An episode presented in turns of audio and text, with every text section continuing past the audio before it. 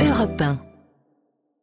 On va écouter votre euh, disque dans un instant. Euh, Il danse, mais d'abord, euh, Nicolas Caro, votre recommandation littéraire du jour, c'est la poursuite du Yeti au Japon. Et oui, ça s'appelle l'affaire Ibagon sur la trace du Yeti japonais. Un mot de l'éditeur d'abord, les éditions du Trésor. C'est toujours hyper beau, c'est super. Ah ouais Ils sont spécialisés dans l'aventure, dans le voyage. Ils proposent toujours des livres étonnants. Ils ont même relancé, vous savez, les cartes au trésor, mais les vraies. C'est-à-dire, c'est il y a une carte, une vraie. Et puis le livre, ce sont des énigmes à résoudre. Ah, et à la fin, vous gagnez, euh, vous trouvez des vrais diamants, par exemple. Les vrais Ouais, incroyable. 50 000 euros, des trucs comme ça. Ah ouais. Ouais, ouais, ouais. Ben, c'est hyper dur, quoi. Il faut vraiment s'y mettre. C'est Ah comme ouais, la chouette d'or, si vous Oui, voulez. oui, Ouais, d'accord. Voilà.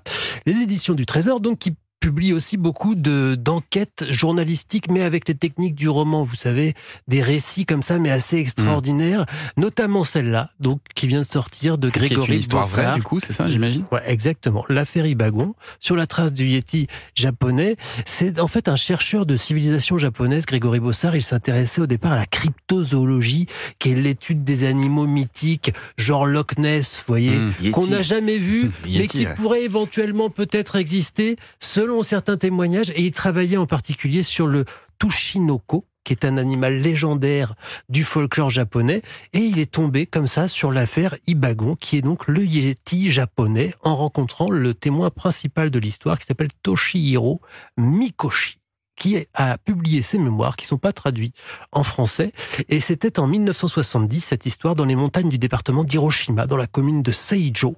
Cet homme donc est chez son cousin en vacances. Or pendant son séjour, la commune est en effervescence puisqu'on a retrouvé des traces de pas d'une créature 23 cm de long sur 9 de large, trois Sacré doigts patoune. hein. et on a vu quelque chose. C'est pas un ours, pas un loup non plus, même si quand il entend parler de ça, bah, c'est un peu exactement ce que se- s'est dit Mikoshi. On aura sans doute vu une grosse bête et puis voilà, pas de quoi se réveiller la nuit. Or, il a finalement récolté tout un tas de témoignages assez troublants.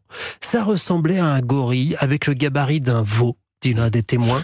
La bête est passée devant sa voiture. Il a, elle a même regardé le conducteur en se dirigeant vers la vallée. Quelques jours plus tard, autre témoin. La bête l'a regardé aussi. Elle bougeait pas, était pas agressive. Mais lui, le témoin, il a déguerpi en courant. Il a eu un petit peu peur. On peut comprendre. Mhm. Mais il n'y a jamais eu d'attaque. C'est-à-dire que c'est pas notre bête du Ah Gévaudan. Il n'y a pas de victime, il y a juste le mystère. On l'appelle Ibagon parce qu'il est apparu dans les monts Iba, tout simplement. Il y a eu des investigations officielles, officielles, vous lirez.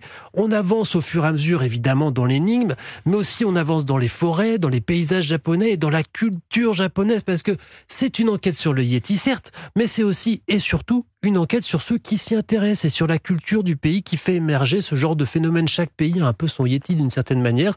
Je termine avec le tout début du livre, qui est une citation de Tolkien.